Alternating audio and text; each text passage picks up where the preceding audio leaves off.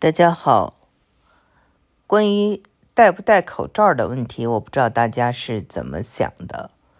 我呢是想跟大家讲讲，我这次去卡塔尔啊，每一场球赛都有七八万人左右。那么我坐飞机呢也是十四个小时，我半次都没有戴口罩。我想跟大家说说啊，我的一个过程。我首先为什么去卡塔尔？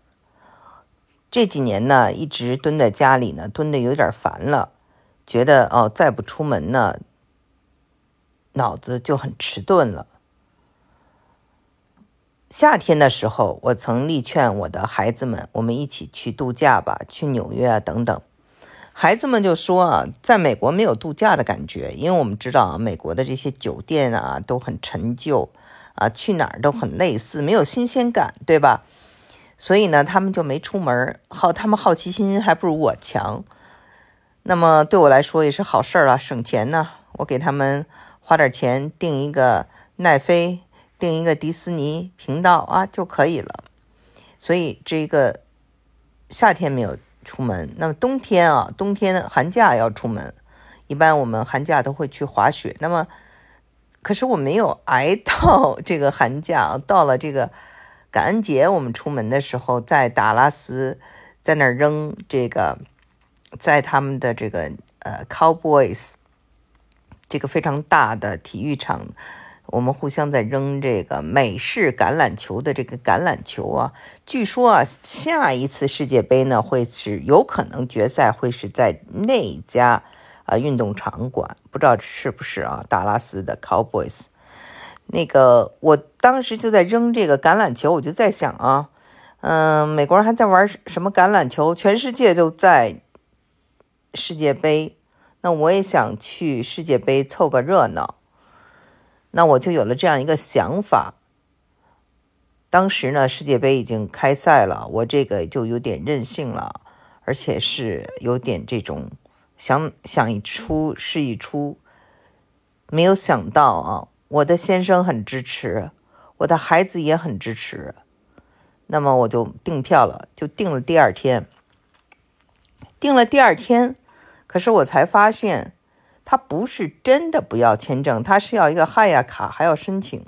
那申请要四十八小时，我又把我的飞机票往后拖，把我住的地方往后推，所以呢，这种。冒冒失失的就要说走就走的行程啊，千万别是第二天，哪怕你是第三天、第四天，哪怕你一个星期以后，不要马上就买票啊。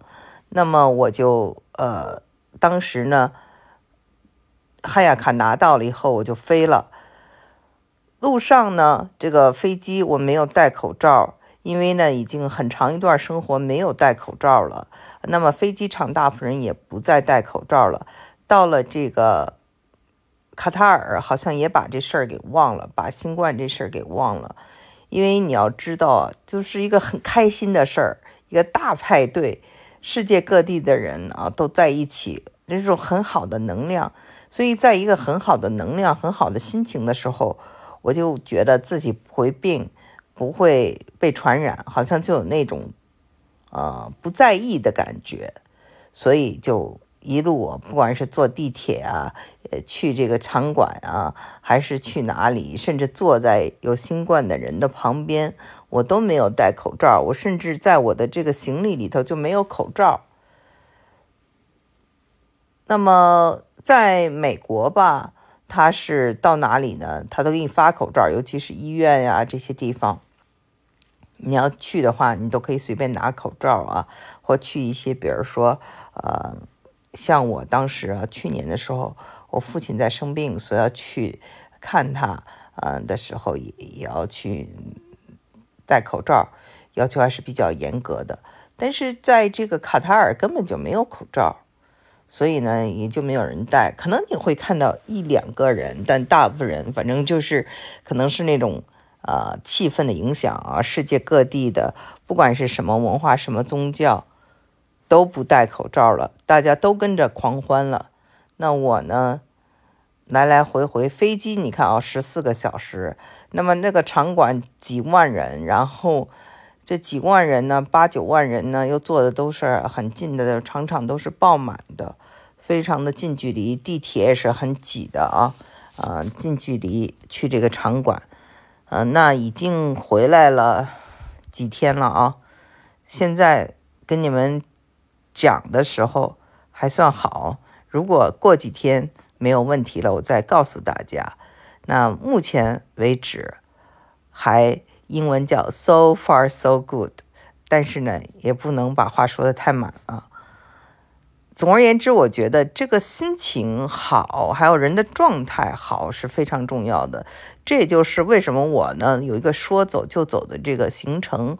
我一个是呢是有一个好奇心，想去看看这个世界；再一个呢有一个重大的活动的时候，我希望我是一个见证者。我是一个伪球迷，我对这个运动员什么的、明星什么都不了解。我到那儿是去看文化、去经历、去看球迷的。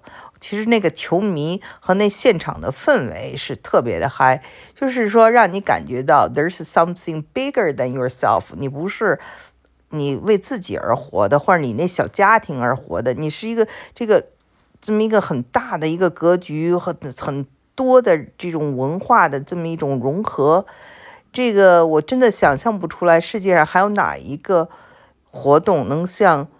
这个世界杯这样让人嗨起来，尤其是在这种阿拉伯国家。那么阿拉伯人，嗯，这个欧洲人、美洲人、亚洲人，大家都聚在一起，完全是一种各种文化非常的平衡，那种开心呢，都是发自内心肺腑的。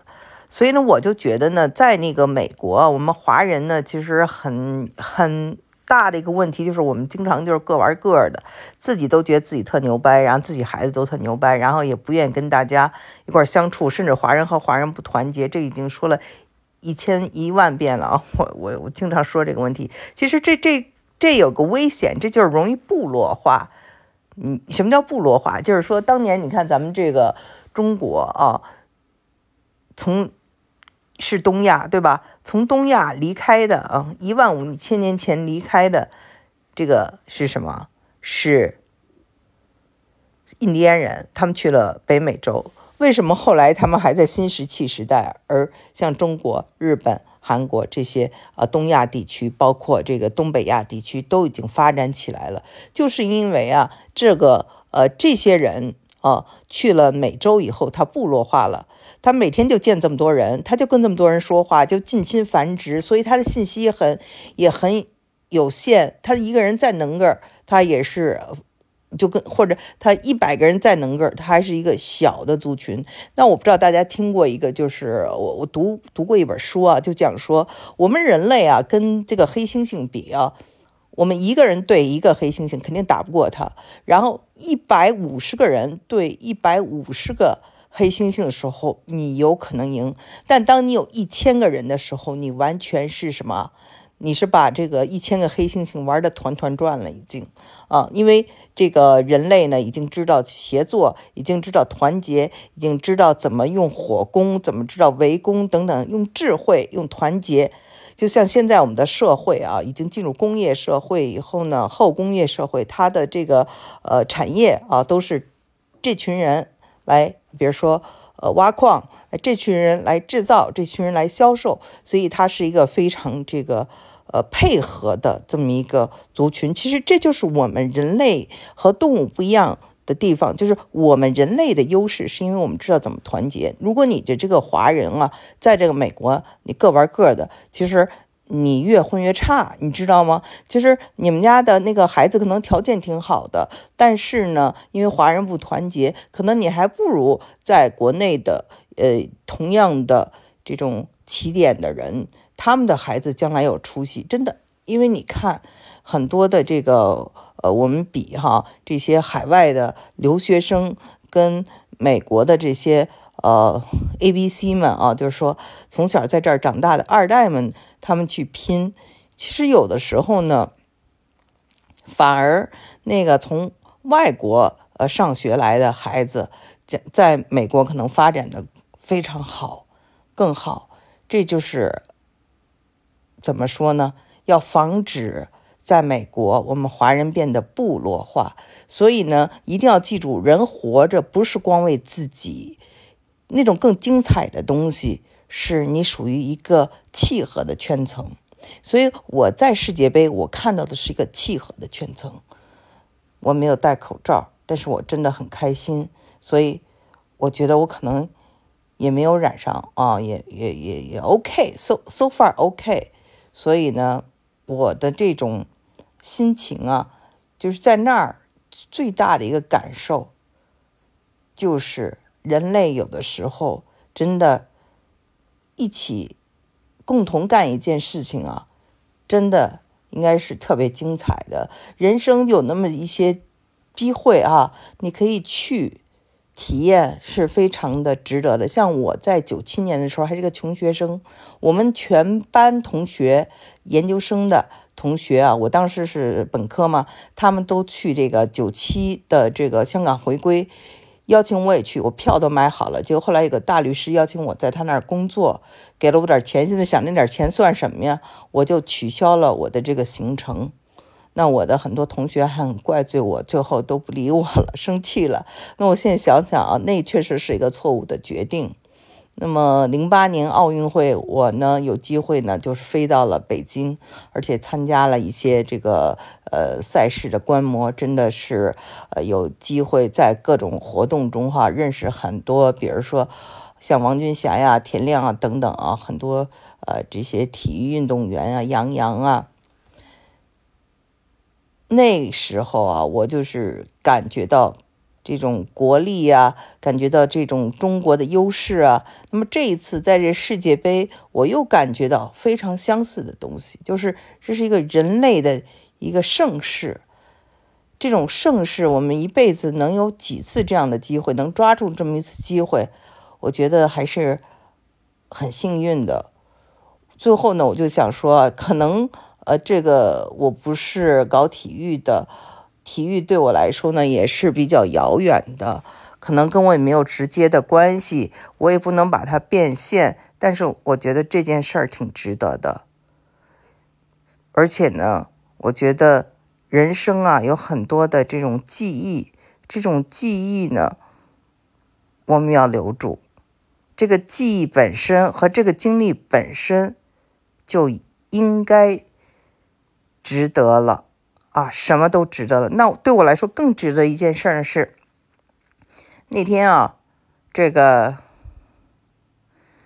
阿根廷对克罗地亚，我在现场，然后我儿子跟我说，他的班上大家在课上都在看这场球。